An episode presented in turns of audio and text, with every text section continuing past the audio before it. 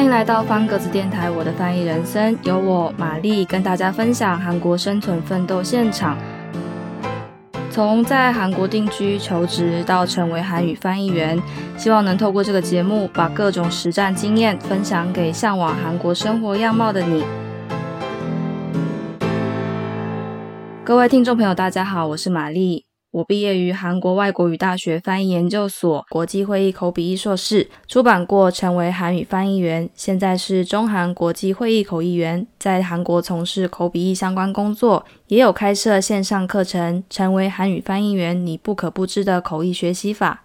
本集节目是我的翻译人生第二集，上一集聊了我在成为韩语翻译员过程的磨练之路，这一集呢就要来说说大家最感兴趣的事情。翻译员到底都在做什么？翻译员会遇到什么惊喜呢？其实我在刚开始找工作的时候，也曾经考虑过要找正职还是要自己接案。那先简单的跟大家说明一下，自由接案还有进公司工作这两种工作形态在韩国有什么不同点？好了。首先要怎么去决定自己要接案还是正职呢？我觉得在决定之前，我们要先去了解一下这两种工作形态，他们各自有哪些优缺点。先从正职开始说好了，因为正职其实我自己也做过，我觉得它最大的长项、最大的优点还是在于它的收入是非常稳定的。然后他可以针对单一的领域去做钻研，比方说，我有朋友他就是做跟空气品质相关的，所以他就可以一直接触到那个领域相关的背景知识或者是相关的单字。那在之后，如果他有机会出来自由接案的话，对于这个领域他就会比较拿手、比较熟悉。尤其像有时候我们在自由接案的时候啊。案主他们有时候也会特别要求说，这个案子我要的不是只是你会翻译，我希望你是有曾经做过相关的背景。比方说有些主题它可能是跟金融相关，或是比方说它是跟科技相关，你就必须要有相同的背景知识，或曾经有类似的翻译经验，他才会去用你来做这个翻译的工作。那我觉得正职应该要说坏处吗？就是在韩国大部分的。翻译，尤其是像翻译这样的职位啊，在韩国的公司里面，大部分都不是我们认定的正职，就是它是以一个签约的形态。那通常它是以两年一签，那两年过了之后呢，他们就会可能会去找新的翻译进来做啊，或是你可能就会被转成非翻译领域的其他职位。所以这是我觉得蛮算是蛮奇妙的一个潜规则吧，就是大部分的大公司都是这样子去做，只有少数的公司它是会愿意用正职的职职位来录取翻译的这个工作。自由接案的话，大家应该不用说都很清楚了吧？就是自由度非常高，你不用跟大家同一个时间出门上班，同一个时间下班。那相对而言，他的收入就是非常不稳定的。我自己算过，去年啊一整年下来，如果说收入最高跟收入最低的那两个，就是把那两个月份挑出来算的话，我觉得有差到将近七倍到八倍左右。所以它的那个波动算是真的是蛮大的。所以对我觉得对自由译者来说，你自己的。理财观念就会比较重要一些，就是你不能够像在公司工作一样，想用钱就用钱，还是必须要为自己下一个月着想，就是大概去知道说我每个月可能会有多少的进账，然后去做一个安排。那我觉得自由接案另外一个比较需要注意的地方，就是它需要很强大的自我鞭策，因为你不像在公司工作，可能你就是早上九点到。工作下班结束之后，六点七点就可以离开。对自由译者来说，我觉得时间就是金钱。所以如果有时候像个性可能比较喜欢摸鱼啊、拖拖拉拉的啊。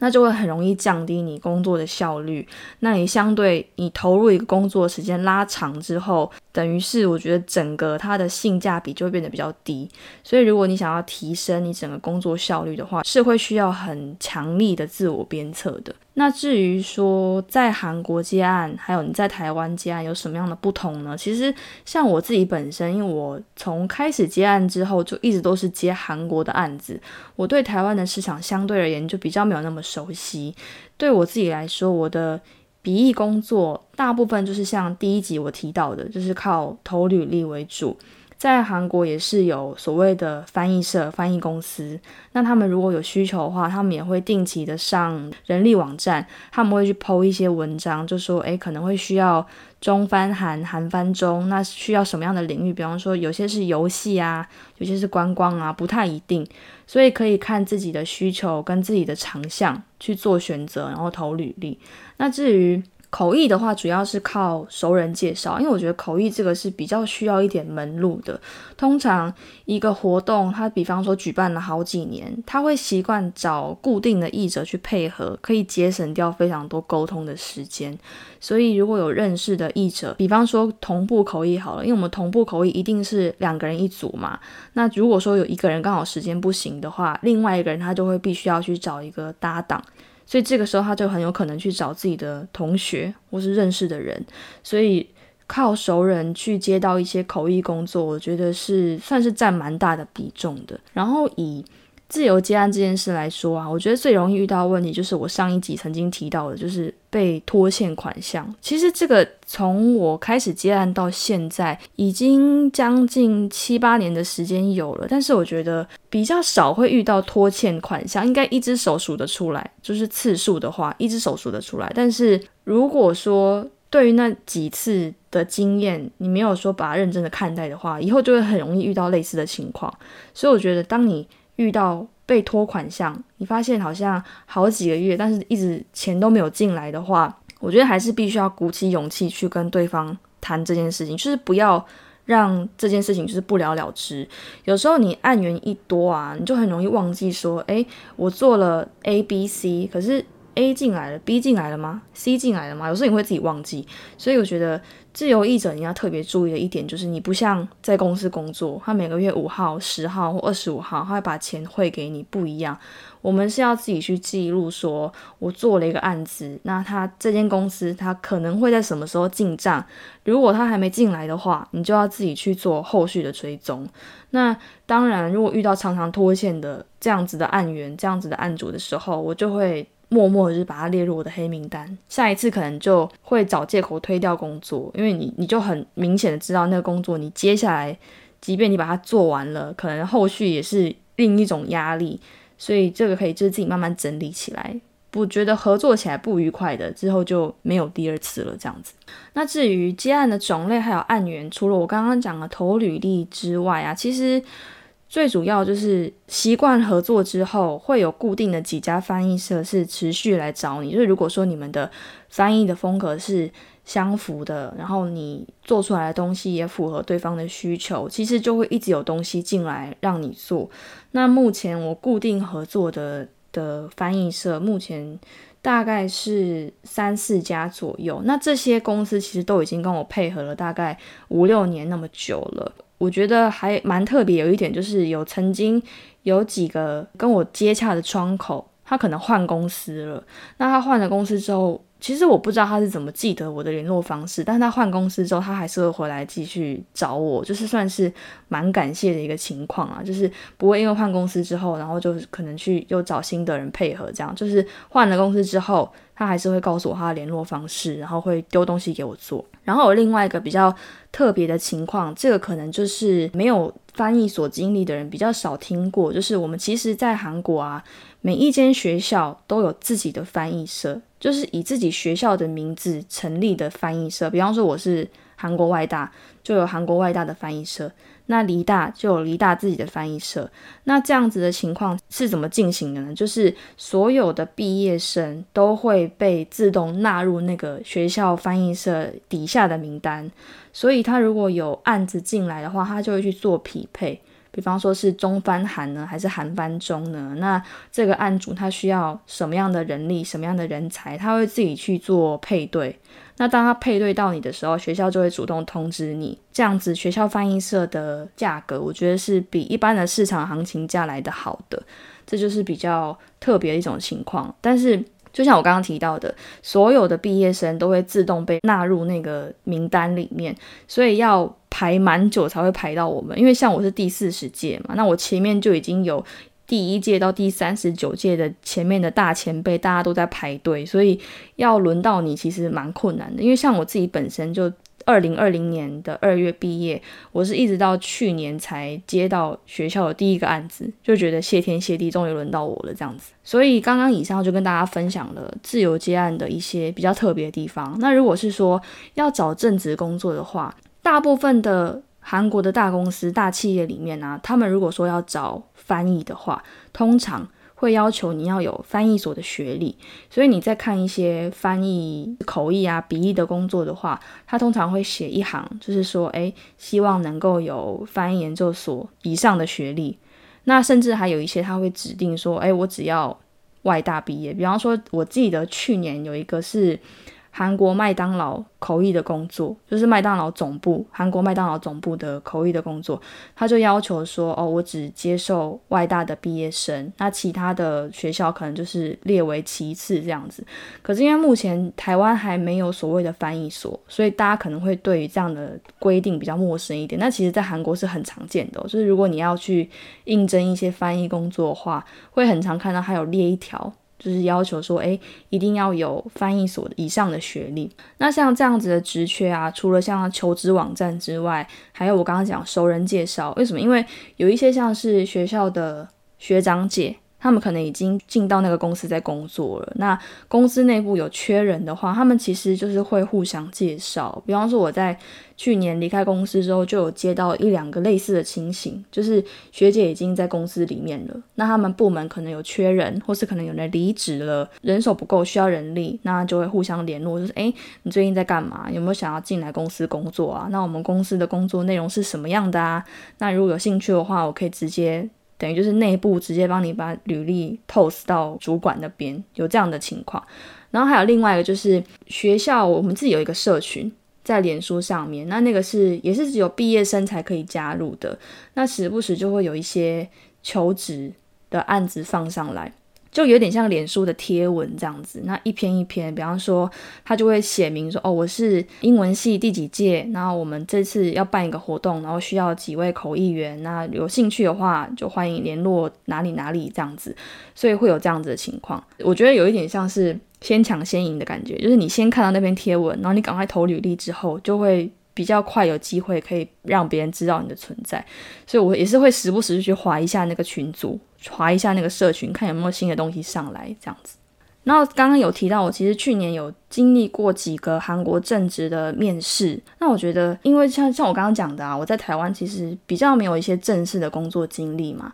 就是你要我比较韩国跟台湾的不同点，其实会比较难比，因为我就没有台湾的背景。可是如果说单纯就韩国的公司面试这件事来讲的话，我觉得跟我在网络上看到的一些。资讯其实蛮接近的，所以网络上会有一些人整理出一些面试考古题嘛。那我那时候就是在准备面试的时候，我就有把一些我觉得可能会出现的考题把它整理下来，然后就等于是根据每个题目我可能会回答什么，我就大概整理了一下之后，就把它念到顺。因为完全整个面试的过程是全韩文进行的，所以你不能够吃螺丝嘛。因为你应征的职位又是翻译，然后你又吃螺丝的话，就是。我觉得会蛮扣分的，所以整个整理下来，我觉得蛮常被问到的问题，像是你觉得我们为什么要用你？就是主管可能会说，哎，你觉得我们公司为什么需要你这个人啊？希望你可以去说服他们这样子。然后还有一个问题是我书里面也有提到，就是有一个曾经被问到一个问题是，你觉得五年后的自己会是什么样子？这个问题也是。蛮特别的，是算是我自己准备的时候没准备到，但是被问到的当下也不会说特别慌张啦，因为其实我自始至终都是想要走翻译这条路，所以这个问题如果说比较没有想象过的话，也是有可能是会慌张的。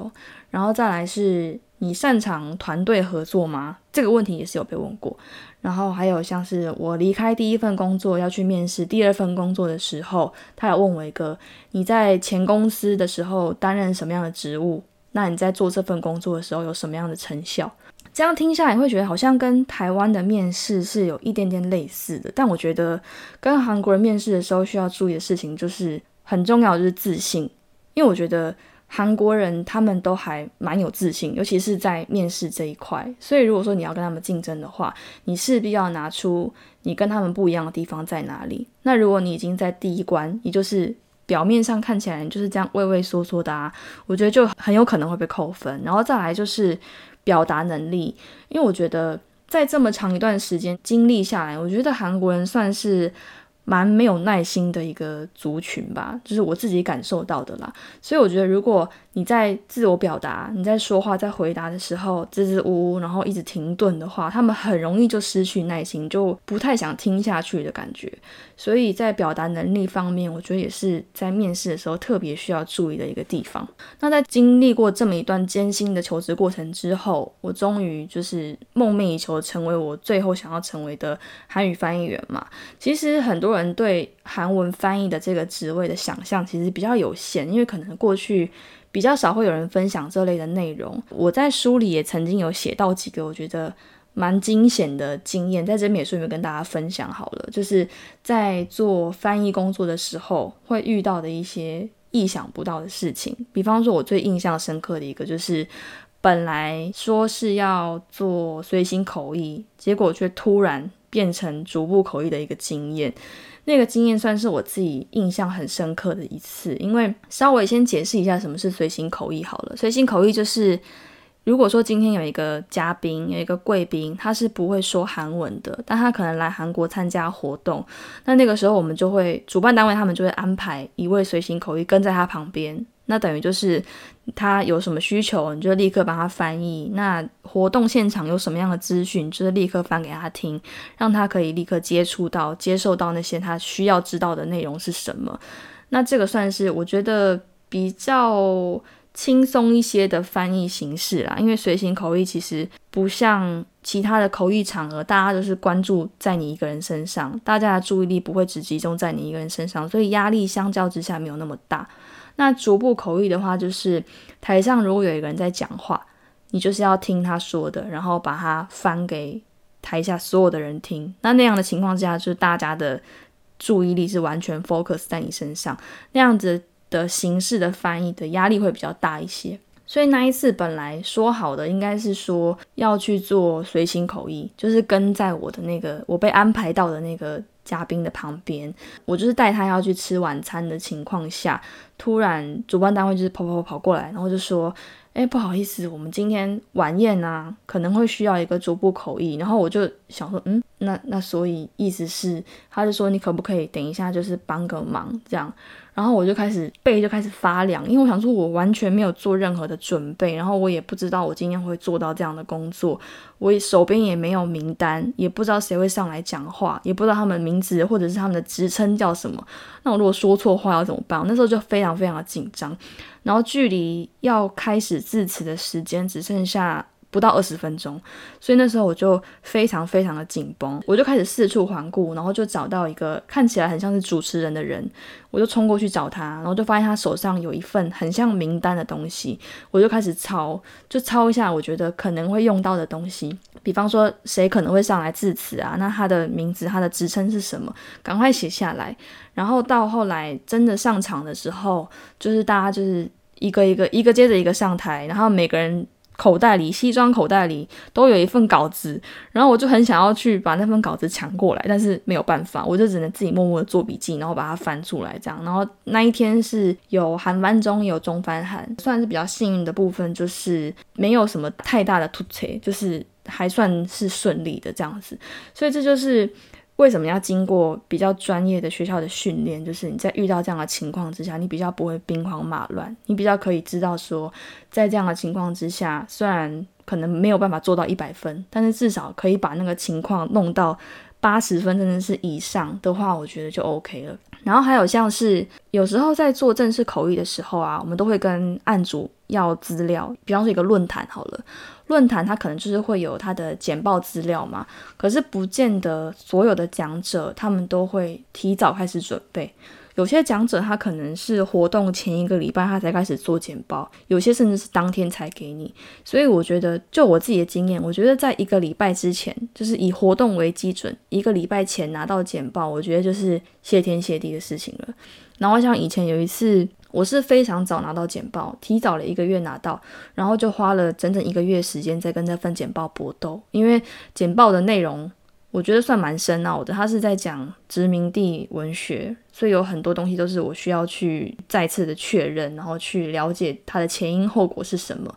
结果准备好了之后，到当天他们才发新的简报给我，就是诶，我们今天用的是这一份哦，你以这一份为主。所以等于是我那一整个月的时间，就是也不能说是浪费掉，可是我觉得就是几乎已经不一样了。但是最基本的那些资讯是都还在，只是它的整个脉络啊，跟他要讲的重点，其实就跟我准备的东西是完全不一样的。所以这个也是曾经经历过非常惊吓的经验。然后还有去年年底刚做的一个跟鲸鱼、海豚有关的主题口译主题，也是准备了好久好久，就是各式各样的鲸鱼、海豚的名字，然后全部记下来，跟他们有时候捕鲸的一些道具啊，什么都有。到要开始的那个瞬间，你才发现简报长得不一样了。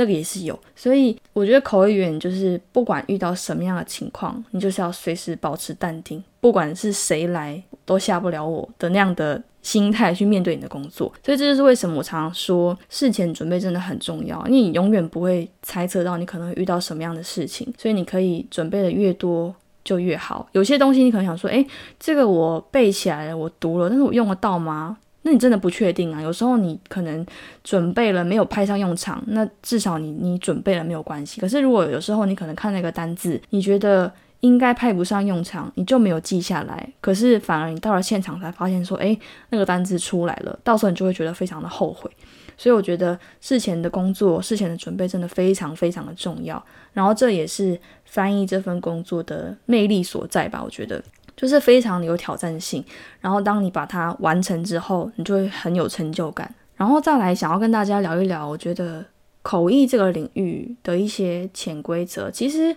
我觉得算是在韩国算是整个市场的体系慢慢的已经比较完整一些了。那有一些可能比较需要遵守的，像是在韩国有时候我们会遇到一些，比方说。韩文翻成英文的好了。正常来讲，韩文翻成英文的这样的情况之下，是要让英文系的同学来翻嘛，因为他们的专业就是韩翻英，英翻韩。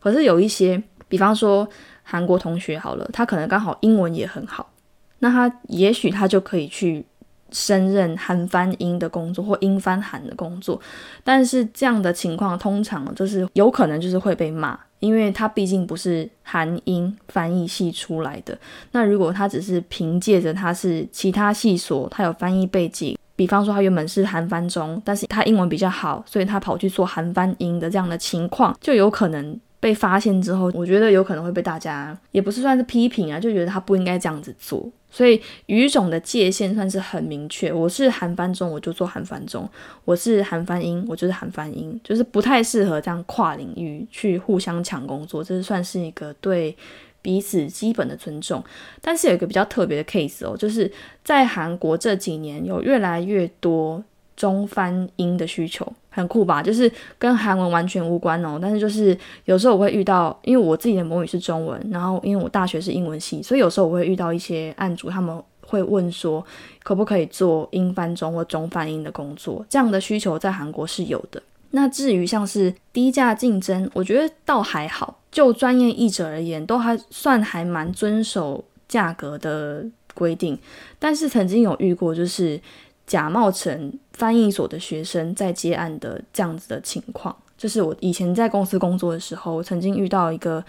客户，他就说他们请了一位翻译，然后说他是他自己自称他是翻译所的学生，但是他翻出来东西就是不知所云的感觉。但是他们也没有跟他要求说要看学历、看证明或什么的。但是后来讲了他的名字，我才发现说，诶，他不是我们学校的。然后我问了其他朋友，也没有这个人，所以很明显就是他假冒。但是对于这样的情况，其实我们也没办法去做一些什么应对的措施啊，只是希望大家就是诚实，就是你拥有什么样的能力就去。做什么样的工作，就是不要去影响到其他人，我觉得算是一个对这个行业最基本的尊重。然后像我自己是自由工作者嘛，所以也是蛮常会遇到有人问我说要怎么样做时间管理、时间分配。然后每次都会笑着回答大家，我就说你们真的问错人了，因为我是没有办法很明确的去分割工作时间跟私人时间的。就像上礼拜刚好跟家人就是出门去玩，然后。因为我自己是自由工作者，所以我我没有办法在平日的时候完全的跟客户说哦，我这几天不接工作哦，就是还是还是会回讯息，所以等于是你没有办法像正职的翻译或是进公司工作的翻译一样，他们可能上班就是上班，下班就是下班，但是我可能就是别人上班的时候，我可能也在上班，但是别人下班的时候，我还在上班。就像刚刚我们一开头提到的自由工作的优缺点，我觉得自由工作就是你不用早起上班，但是你也别想准时下班。所以，我们也没有什么平日跟假日的区分，没有再分平日跟假日。但是，同时也意味着，我对自由工作者来说，他没有所谓的假日存在。就是我的假日，我依然还在工作，这三百六十五天，我可能天天都在工作，只是我不用去拘泥于工作的时间或场所。所以，应该要说他自由吗？好像也不完全的可以说他是自由的。所以。在新的一年里，我自己给自己的目标是希望可以往就是生活跟工作的平衡这个方向去发展，尽量不要让自己就是快要过劳的感觉。所以其实我们这一集节目啊，在播出的时候，应该也是差不多接近过年，应该是快要过年了。所以为了要有一个过年的气氛，我在这一集节目结束之前。用韩文跟大家拜个年好了，就是一个小小的小教室的感觉，教大家怎么讲新年快乐。用韩文说，韩文的新年快乐就是새해복많이받으세 요， 所以可以用这样的方式来跟你的亲朋好友用韩文来拜个年。好，今天就先聊到这里。未来我会继续分享在韩国的生活趣事，还有成为韩语翻译员的磨练之路。如果你们有想要知道的事情，也欢迎留言给我，我会在节目中尽可能回答大家。也谢谢大家的收听。 本集节目是由方格子我的翻译人生共同制作。如果你喜欢我的节目，欢迎追踪、订阅、分享给你的朋友。想知道更多关于翻译工作还有韩国生活，欢迎上方格子网站搜寻我的名字玛丽。目前我正在连载的专题《我的韩国人生》，描写在韩国生活的在地观察记录，欢迎大家多多关注。